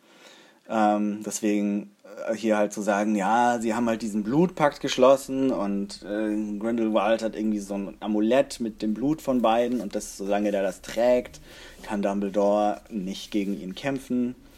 Ja, ich finde, ich finde es funktioniert schon irgendwie, aber man, man merkt schon sehr, dass das halt so ein Plotkonstrukt ist, um eben zu sagen, wir brauchen jetzt hier gerade einen Film, wo die beiden noch nicht gegeneinander äh, kämpfen, sondern es muss jetzt irgendwie erstmal noch einiges anderes passieren und Newt muss erstmal alleine nach Paris und dann äh, können, können Dumbledore und, und Grindelwald sich in einem späteren Film wieder begegnen, wenn die Produzenten ein bisschen mehr Zeit hatten, sich darüber äh, Gedanken zu machen, ob sie jetzt wirklich zugeben wollen, dass die beiden schwul sind. Das ist ein bisschen lame, nicht aus dem Grund, sondern weil die Beziehung von Aber ja, also genau aus dem Grund, weil die Beziehung von äh, Albus und Gellert mit so viel Abstand betrachtet wird Ja. wie möglich. Ich Ja. finde das einfach feige, besonders wenn du dich halt als äh, JK damit schmückst, Mhm. dass du das halt so gemacht hast. Und ihr wurde ja von Anfang an vorgeworfen vom äh, sehr extremen Fandom, dem wollen wir an der Stelle nicht so viel Macht geben, aber schon vorgeworfen, dass sie im Nachhinein so ein paar Sachen redconnt, um gefälliger zu sein. Ja. Wie zum Beispiel, dass Hermine ja auch schwarz sein könnte. Sie hat ja nie gesagt, dass sie es nicht sei. Ja. Ja, gut. Ähm, und dass äh, Albus schwul sei und so. Ja, also die, die progressiven Elemente von Harry Potter kommen halt ganz oft äh, irgendwie aus ihren Tweets und nicht so sehr aus ihren Büchern und Drehbüchern. Also das sind so Sachen, die sie dann immer so droppt in so Interviews oder auf Twitter. Und dann, dann kann sie halt ein bisschen gefeiert werden dafür, dass, dass Harry Potter so inklusiv und, und progressiv ist. Und aber wenn man halt den Text liest, das, was sie tatsächlich als offiziellen Teil von, von, von dieser Welt veröffentlicht, ist das halt oft nicht drin. Also ich hätte mich ja gefreut, wenn der Film so inklusiv gewesen wäre, dass Nagini, wenn sie denn schon nicht spricht, ähm, wenigstens Gebärdensprache sprechen würde. Und das halt ein Grund wäre, warum sie nicht spricht. Und, Ja. ähm, und dann halt diese Fähigkeit verliert, weil sie als Schlange keine Arme hat. Oh Gott, ja. Und das wäre so voll tragisch. Ja. Weiß ich meine, so war's, aber, aber vielleicht lese ich darüber ja mal einen Tweet irgendwann. also, ne, weiß ich nicht. Ich habe halt auch nicht das Gefühl, dass das gewollt wird, also die Beziehung wirklich darzustellen als dramatische Verletzung. Mhm. Dabei hätte man das super aufhängen können. Äh, Gut, ich meine, ich hatte schon beim ersten nicht das Gefühl, dass ich ein Period Piece sehe, Ja. wo, wo wir wirklich das Gefühl haben, wir sind in den 1920ern, ähm, wo wir ein Gefühl haben von Bedrängnis und Not, wie ähm, meinetwegen jetzt äh, Frauen in der Zeit sich behaupten müssen, ähm, was halt die Antagonistin angeht. Ähm, wo äh, Hexen vielleicht sogar noch verdächtigt werden, überhaupt eine Sache zu sein. Und äh, wo ein paar Jahre später, oder ich glaube, es sind sogar nur Monate, ja, also jemand, der verdächtigt wird, eine homosexuelle Beziehung zu haben, in arge Bedrängnis kommen würde. Ich, also dadurch, dass das alles nicht vorkommt, gehen wir davon aus, okay, die Wizarding World ist progressiver, Frauen und Männer sind gleichberechtigt. Das, was, was auch immer zwischen äh, Dumbledore und Grindelwald passiert ist, ist nicht verpönt, weil es um Homosexualität geht, sondern es geht um was anderes. Und das finde ich einfach blöd. Das ist so wie zu sagen, ach, ich bin doch farbenblind, deswegen beschäftige ich mich nicht mit Rassismus.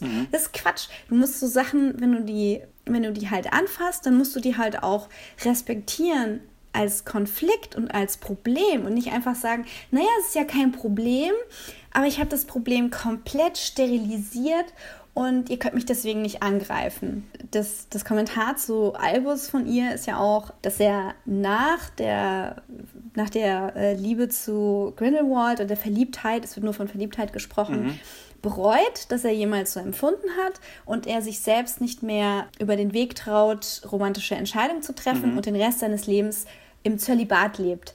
Wie sterilisiert ist das bitte? Ja, ja, ja. Also ich finde das, ich finde das feige und ich finde, das hat damit zu tun, dass sie nicht möchte, dass Eltern äh, halt die Bücher verbrennen, ähm, weil sie denken, oh, was hat denn der schwule Headmaster da vielleicht mit seinen Schülern getrieben am Ende und die halt nicht komplett durchdrehen, sondern sie hat einen sehr bequemen Schwulen erfunden, der den Rest seines Lebens im Zölibat gelebt hat. Ja.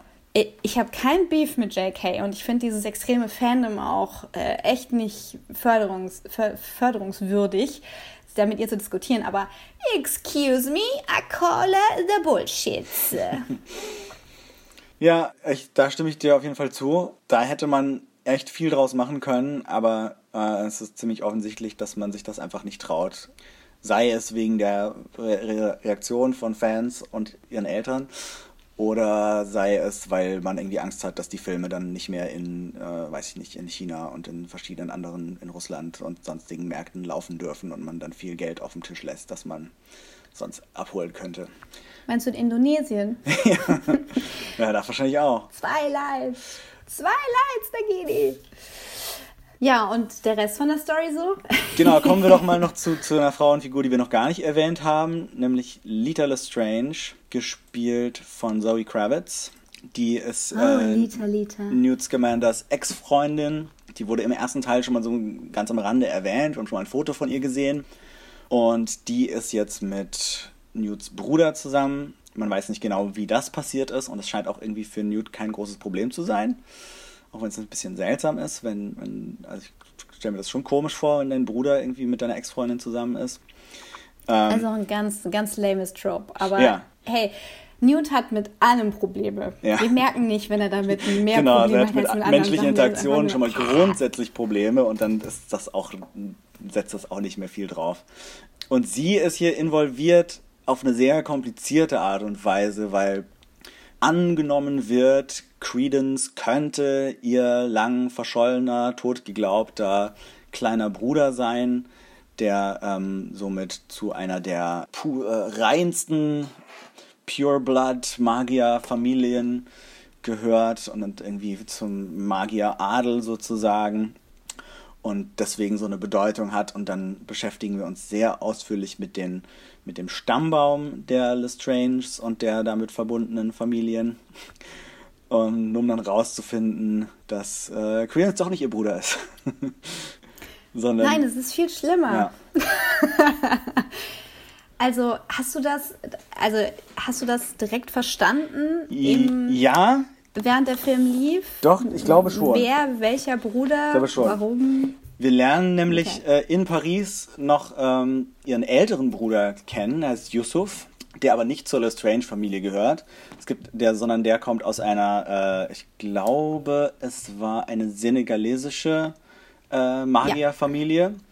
In die ist er hineingeboren, quasi ganz normal. Und dann äh, kam aber dieser komische Lestrange-Typ äh, aus Frankreich wahrscheinlich und hat äh, seine Mutter äh, Magisch vergewaltigt? Genau, es wird so gesagt, ja, hat sie verführt mit Hilfe von Magie und äh, ja, das ist eine Vergewaltigung. Ziemlich übel. Auch Ähm, bekannt als Vergewaltigung. ja. Ja. Wird aber so sehr ästhetisch dargestellt. ja, es wird so, wird so ein bisschen so am Rande erwähnt, ach ja, genau so war das dann. Aus dieser äh, Verbindung ist dann Lita hervorgegangen und dann ist, glaube ich, die Mutter gestorben, äh, woraufhin Bei der Geburt, ja. Ja, woraufhin äh, hier der alte Lestrange sich nochmal eine andere Frau genommen hat und da dann ein äh, drittes Geschwisterchen, also Litas Halbbruder, der aber dann mit dem anderen Halbbruder nicht verwandt ist, kreiert hat. Und weil. Corvus Lestrange. Genau. Und weil aber hier äh, Yusuf und sein Daddy halt jetzt natürlich Rachegelüste hatten und, und sich irgendwie rächen wollten, hat dann Old Man Lestrange äh, Angst gehabt, dass sie seinen, seinen äh, kleinen äh, neugeborenen Sohn töten würden, haben den Sohn mit der irgendwie mit der Nanny zusammen nach Amerika geschickt und mit Lita, ich weiß nicht genau, warum sie dabei war. Vielleicht um sie auch zu beschützen Ja, so, ich glaube, um sie loszuwerden. oder so. Und ich, so wie ich das, also wenn ich das richtig interpretiert habe, waren sie tatsächlich auf der Titanic im Jahr 1912. Und, das habe ich, hab ich nicht gemerkt, aber ja, okay. und, und dort, äh, weil, ich, das habe ich jetzt gerade vergessen, warum sie das macht, auf jeden Fall hat Lita den, ihren kleinen Bruder mit einem random Kind auf diesem Schiff vertauscht. Weil sie Ruhe haben wollte. Weil sie einfach, weil das sie Kind Ruhe hat die ganze wollte. Zeit geschrien. Genau, ich fand, ich fand ihn einfach das Kind hat geschrien, scheiße. geschrien, geschrien. Ja, das, das Ja. war's, genau. Und sie wollte ihn loswerden, hat ihn getauscht mit einem willkürlichen anderen Kind. Dann ist das Schiff untergegangen und ihr eigentlicher Bruder mit dem Schiff untergegangen. Und, und sie haben dieses andere Kind mit nach New York genommen, dort äh, zur Adoption freigegeben. Und ja, und das, da ist er dann irgendwann bei diesen New Salemers aufgetaucht. Aber hast du, hast du verstanden, ob die Adopt, also ob die das Aussetzen von Credence in dieser Orphanage, ob das von Anfang an der Plan war? Ich glaube. Also war das der Plan, Corvus Junior zu verstecken? Ja. Oder haben die den erst, haben die den erst abgegeben, als sie gemerkt haben, ach, das ist ja nicht das richtige Baby? Ich glaube, sie wollten ihn von Anfang an verstecken, dass er irgendwie da im Geheimen aufwächst und, äh, und weil dann hier, Ach hier Gott. Lestrange Senior irgendwann gestorben ist, äh, ist das Ganze dann in Vergessenheit geraten und weil Lita ja auch wusste, dass es nicht ihr echter Bruder ist, hat sie dann wahrscheinlich auch nicht mehr so interessiert. Auf jeden Fall sehr kompliziert. Sehr kompliziert, das wird auch so mit so einem Stammbaum, auf dem irgendwie nur die Männer abgebildet sind, äh, auch ein toller, tolles Detail, äh, wird das sehr ausführlich erklärt, aber man versteht es trotzdem nur, wenn man sich, wenn man sehr genau aufpasst. Ja, das ist der, ich glaube, das ist nur der Stammbaum von, von Corvus Senior Ja. irgendwie. Also ich glaube, das ist nur sein, ähm, sein äh, Vergewaltigungsstammbaum, Genau. muss man so sagen, wo die Frauen nur Blüten waren. Ja. Und er war doch jetzt im Prinzip so motiviert, dass er so ein schönes Reinblutbaby haben wollte, Ja, was ich glaube, ja. Mhm. sehr mächtig ist. Ne? Das war so seine Idee. Okay.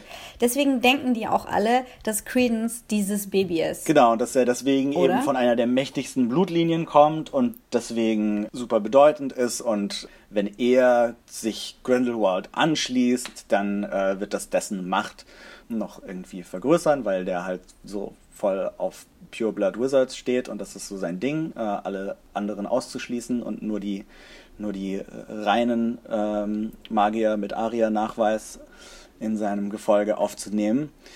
Und was aber jetzt als äh, am Ende des Films enthüllt wird und was dann nochmal zusätzliche Komplikationen einbringt, die auch äh, wieder nur sehr schwer einzuordnen ist, ist, dass wir erfahren, dass Credence eben nicht einfach nur ein random Baby von der Titanic war, der zufällig auch magische Kräfte hatte, sondern dass er der Sohn äh, oder der, der, der Bruder von Dumbledore ist. Was Ja. der, und zwar nicht der Bruder, den wir schon kennen und auch nicht die Schwester, die wir schon kennen, sondern so ein Bruder, den es noch zusätzlich gab und der noch nie erwähnt wurde. Ja, wer weiß, vielleicht haben die Dumbledores ja ähnliche Praktiken wie die Lestranges, die Lestranges gehabt. Ja. Vielleicht war das, gehörte das zum guten Ton. Wobei das mit der, also ich habe hab da jetzt schon ein bisschen drüber gelesen und ähm, zeittechnisch passt überhaupt nicht. Also zu dem Zeitpunkt, wo Credence geboren sein müsste, waren Dumbledores Eltern schon längst tot und Dumbledore schon längst irgendwie erwachsen. Also kann das gar nicht so richtig sein. Ich habe eine ganz interessante Theorie gelesen.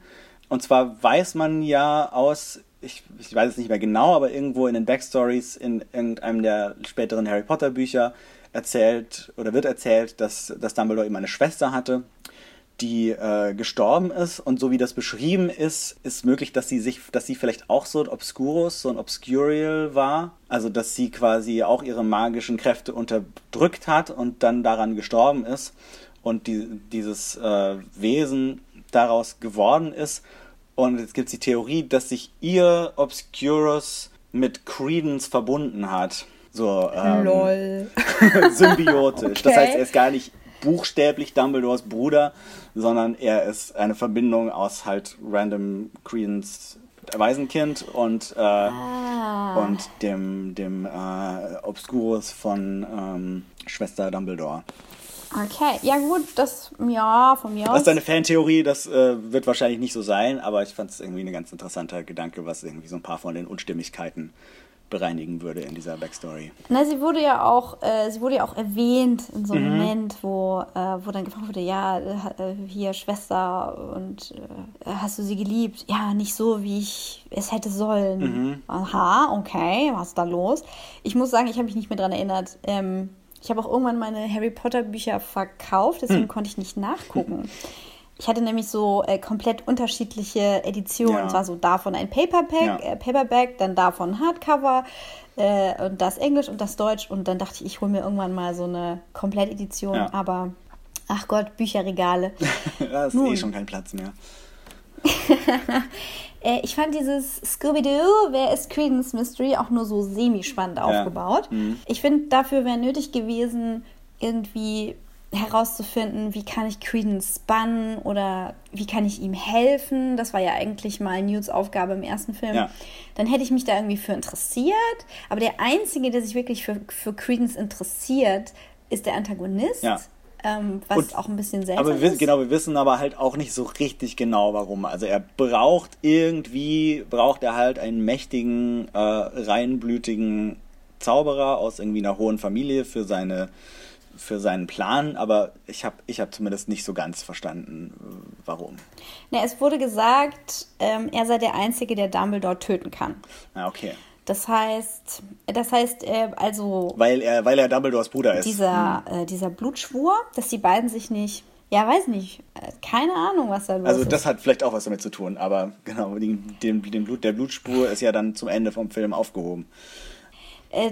Also dieser ganze Mechanismus, warum brauchen wir jetzt wen, warum, wie, was, warum? Mhm. Ich finde, da, da kommen insgesamt mindestens drei Charaktere zu viel vor. Ja.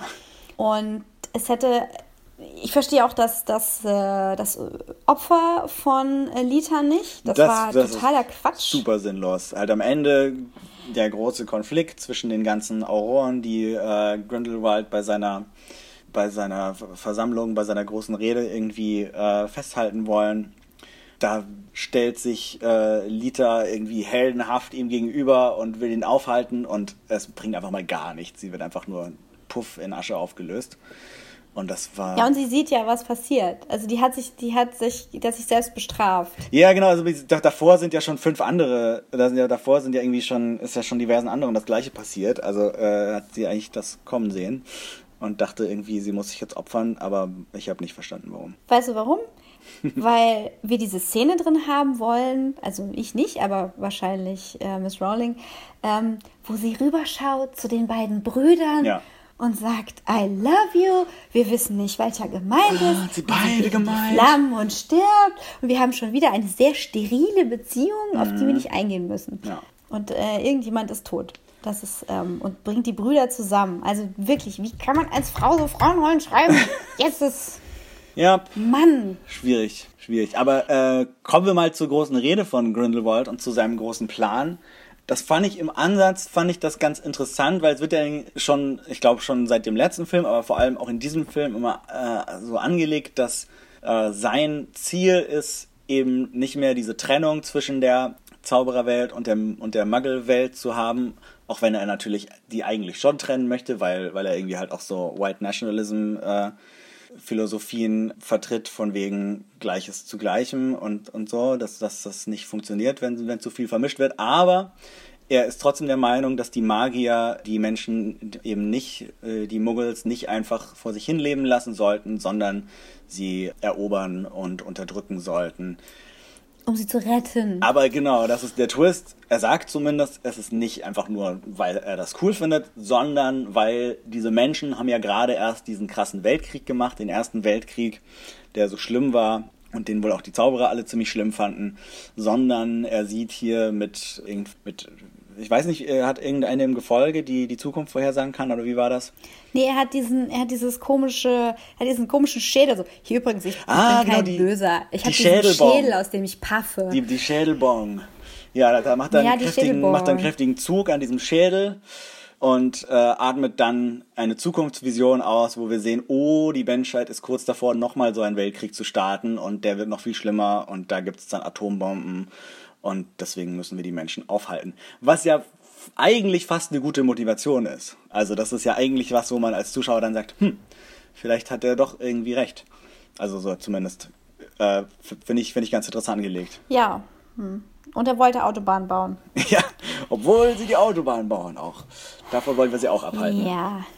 Ich weiß nicht, ich weiß nicht, ich weiß nicht. Also ich vermute mal zu Grindelwalds Person, Ja. dass er ähm, ein äh, Hellsichtiger ist Mhm. und diese Bong halt das verstärkt. Äh, wie nennt sich das? das? Ist das die Occlumency? Ist es das? Ist er ist das Äh, Occlumency, ich glaube, ja, kann, ich weiß ja auch nicht gerade nicht mehr, wie der Begriff ist, aber das klingt richtig. Er hat ja dieses eine, also er ist so ein Semi-Albino, er hat ein dunkles Auge und ein helles, so wie so ein Husky sieht er aus. Und verzeiht mir jetzt nicht, dass ich nicht weiß, was das ist. Äh, Es ist ein konkretes, äh, konkretes, spezifisches DNA-Syndrom. Und der ist sicherlich nicht durch Zufall so angelegt visuell. Ich würde vermuten, dass er, ähm, dass sein Auge, sein helles Auge repräsentieren soll, dass er ja hellsichtig ist, dass er in die Zukunft sehen kann. Und ich würde auch vermuten, dass das der Grund ist, warum er mit Albus Dumbledore ähm, sich zerstritten hat, weil Albus das wahrscheinlich rausgekriegt hat. Und dieser Blutpakt unter dem Wissen, dass sie später sich streiten würden oder sich später bekämpfen würden, von Gellert initiiert wurde. Nach dem Motto, hey, wir lieben uns so, wir, wir äh, schwören uns, dass wir uns nicht verletzen. Haha, ich weiß aber, dass wir es später tun und deswegen mache ich das überhaupt, damit ich dich, ähm, meinen Ebenbürtigen hier, nicht zum Feind haben werde. Das kann ich mir vorstellen. Ich finde es sowieso total schade, dass wir keine äh, Motivation für die beiden, also es, dass wir keinen Konflikt wirklich sehen. Was ist denn passiert? Wir sehen halt nur, wie dieses, wie diese, ähm, diese Phylakterie oder wie wir es auch nennen wollen, da gemacht wurde. Und ähm, um halt zu zeigen, warum das irgendwie schlimm für die beiden war, irgendwie vor wie viel tausend Jahren in der Schule zu sein und da verliebt zu sein und irgendwie entzweit zu werden, brauche ich doch einen Grund. Und ich kann mir eine Szene vorstellen, wo die beiden vielleicht beim Knutschen erwischt werden. Mhm. Mein Gott, so unschuldig. Und äh, Albus macht sich vielleicht im Reflex unsichtbar. Mhm. Oder ähm, besser, er hat den Cloak of Invisibility. Ja. Den hat er extra für Gellert angefertigt, mhm. damit die beiden für sich sein können. Und das war vielleicht so eine Idee von ihm. So, hey, ich schenke dir das. Und Gellert ist aber so, nee, ich, ich will nicht in the closet sein. Ich will nicht under the cloak sein. Ich will so leben, wie ich das für richtig halte. Und du bist feige. Und vielleicht ist es so, dass Gellert sich dann halt extra bestrafen lässt. Ja, also Albus macht sich unsichtbar, Gellert geht aus dem Mantel raus, wird hart bestraft, in einen gruseligen Brunnen geworfen oder was auch immer. Etwas, was ungefähr so aussieht wie das, was dann später, also am Anfang von dem Film im Knast passiert, wo mhm. er so total vergammelt ist. Und dann wird er vielleicht einfach zunehmend trotzig und rebellisch und sauer, dass Albus sich nicht mit ihm outet. Und äh, irgendwie geht es doch darum, dass wir, dass wir auf der einen Seite so Konservisten haben, wie Albus, der halt die ganzen positiven Sachen der Wizarding World vertritt und verkörpert. Und dann haben wir eben dieses progressive Element äh, von Grindelwald, dass man in Frage stellen muss. Also was machst du mit deiner Macht? Ja, was machst du mit deinem Anspruch daran, die Welt verändern zu wollen? Steht dir das zu und bis zu welchem Grad steht dir das zu? Und das kommt halt so gar nicht durch den Canvas von diesem Drehbuch durch. Und das finde ich total schade, weil mhm. du hast diese, diese tollen Themen und du benutzt sie eigentlich nur so als, ähm, als Skin. Ja, also du hast, du hast so Standardcharaktere, sind die, sind halt zwei von denen zufällig Männer eine davon ist zufällig eine Indonesierin und eine davon ist zufällig ähm, Zoe Kravitz. So, okay, dann mach halt nichts damit. Ja, also äh, sehr, sehr interessante Fanfiction, die du dir, die du gerade aufbaust, äh, finde ich Extra interessanter, interessanter als, äh, als vieles, was in dem Film passiert. Aber ich glaube, jetzt müssen wir auch langsam mal zum Ende kommen. Ah, oh, na gut. Jetzt, äh, Vielleicht können wir noch. Äh, hast, hast du eine Lieblingskreatur im Film? Weil es geht ja eigentlich um die Fantastic Beasts laut Titel. Wie, welche, welche Kreaturen haben dir gut gefallen? Also ich bin ja als Beastmaster, als Beastmaster geskillt, mhm. sowohl bei Dungeons and Dragons als auch bei World of Warcraft. Ja. Von daher bin ich ein bisschen biased, was das angeht. Ja. Ähm, ich weiß gar nicht, ob ich in dem Film eine Lieblingskreatur hatte. Ich finde die alle ziemlich charmant und natürlich ist der Niffler der große Held des Films. Ja. Aber ja, also alles, was so Flugdrachenartig ist, ist natürlich super cool. Ja, also den, den Niffler, den kleinen äh, diebischen Maulwurf, den fand ich im ersten Film schon. Im ersten Film fand ich fast, dass er so ziemlich die einzige von den Kreaturen war, die ich richtig cool fand. In diesem Film finde ich ihn auch wieder ziemlich cool, auch dass er jetzt irgendwie so eine ganze, äh, einen ganzen Käfig voll Babys hat, die genauso oh. diebisch sind.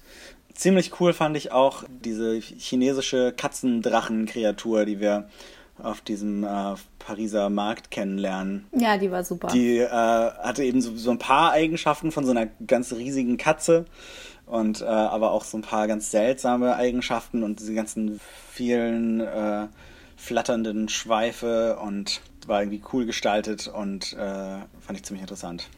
Ich weiß jetzt auch nicht, wie die heißt, aber das ist ja eigentlich so eine lebendig gewordene Festfigur. Ja. Also so ein Kostüm von so einem fliegenden Drachen, von so einem chinesischen Umzug. Ja. Aber äh, oh, bevor, bevor wir auseinandergehen, hast du zu, zu irgendeinem Zeitpunkt mit dem, mit dem älteren Bruder von mhm. äh, Lita und dem jüngeren Bruder von, von ihr, also Credence, also hast du irgendwann gedacht, dass der ältere Bruder und der jüngere Bruder Credence, also der negalesische Bruder und der weiße Bruder, mhm vielleicht getrennte Aspekte voneinander sind. Ich, ab irgendeinem Punkt war ich mir nicht ganz sicher, was, was ich habe gehofft, dass es nicht das ist am Ende, aber es war so, als er sagte, ja, dein Schicksal und mein Schicksal sind das gleiche, dachte ich so, was, was, was passiert hier? Sind sie vielleicht die gleiche Person? Wurden sie getrennt? Ist einer der Obscurus? Ist der andere. Äh? Ja, nee, das, das äh, muss ich sagen, ging mir nicht so, aber auch das ist eine okay. interessante Theorie. nicht, von, nicht ganz von mir. Also äh, Heiko und ich haben uns zwischendurch angeguckt ja. und äh, befürchtet, dass es in die Richtung gehen könnte. Ich habe ein Lieblingstier aus dem ersten Film und zwar diese blauen fliegenden Schlangen. Die blauen fliegenden Schlangen, die Silbereier haben. Mhm. Das sind meine Lieblingskreaturen. Ja, die waren auch ganz cool. Die sind ja. toll. Das wäre so praktisch. Stell dir vor, ein Haustier, was sich der Größe anpasst. Also du kannst sie in die Handtasche nehmen, du kannst sie kannst mit ihr kuscheln in deinem riesigen, riesigen Atrium. Ja. Fantastisch. Genau, ähm, die hätten wir gerne als Haustiere, wenn sie nicht so gefährlich wären. Äh, welche Hoffnung hast du für Teil 3? Ähm, ich weiß nicht. Irgendwie, dass, dass man sich ein bisschen mehr traut und, und diese Beziehung zwischen äh, Dumbledore und Grindelwald ein bisschen ausbaut. Dass Nagini irgendwas zu tun kriegt. Dass wir verstehen, warum Tina sich am Ende Grindelwald angeschlossen hat. Ich meine, man, das wurde suggeriert, dass sie irgendwie. Queenie. Äh, genau, Queenie äh, sich Grindelwald angeschlossen hat. Die war irgendwie so ein bisschen verzaubert und wahrscheinlich will er irgendwie ihre, ihre Gedankenleserkräfte für sich nutzen, aber es war alles ein bisschen unklar. Und sonst wünsche ich mir noch mehr coole Kreaturen und äh, ein bisschen kohärentere Story. Also Heiko hat das so wahrgenommen, als ob Queenie da so einen Nervzusammenbruch haben soll. Aber ich, ich glaube auch nicht, dass es das nee, ist. ich glaube, glaub, die, ist, war einfach die ist total. irgendwie wahrscheinlich von diesem Imperious Spell oder wie der heißt, äh, gesteuert oder irgend sowas. Also so kam es mir vor. Aber es war, also ich war mit mehreren im Kino und es waren sich alle uneinig, was mit ihr los war. Ich habe gedacht, die ist da- dadurch, dass sie ja eigentlich so eine Empathin eher ist, Ja. also auch die Emotionen halt mitspürt von dieser, von dieser Vision des Zweiten Weltkriegs, Mhm. äh, wo wir dann halt auch die Haarbombe sehen Mhm. und, äh, und halt, ich glaube, man sieht auch KZ-Szenen, oder? Ja, ich weiß, weiß nicht genau, Ja. Hm. aber es wird auf jeden Fall alles so ein bisschen suggeriert. Dass, dass um die Nazis zu stoppen, müssen die, müssen die, äh, müssen jetzt die Zauberer-Nazis die Kontrolle übernehmen. Ja, und ich glaube, die ist davon einfach geschockt. Genau, darüber mögen sich andere streiten. Ich habe dazu keine Meinung. Ich finde es cool, wenn man dann so historische Dinge einbindet. Das mit der Titanic habe ich nicht äh, gemerkt. Ich habe mich gefragt, ob es in Paris irgendein großes Feuer gab, auf das man sich da bezieht, was noch gebannt wurde.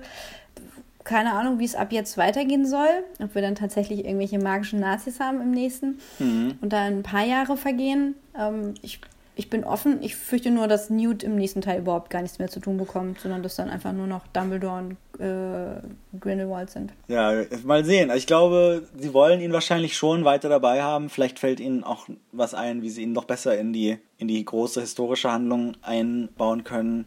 Oder vielleicht nimmt er auch einen Film frei, äh, um sich, um endlich mal sein Schulbuch schreiben zu können. Das wäre später drin. Ja, ist ja jetzt Auror, von daher muss er ja wahrscheinlich dann, ähm, oder hat zumindest seinem Bruder zugesagt, dass er jetzt auch äh, weiß, auf welcher Seite er steht. Das heißt, er nimmt jetzt wahrscheinlich den Auror-Posten an. Gucken wir mal, was passiert.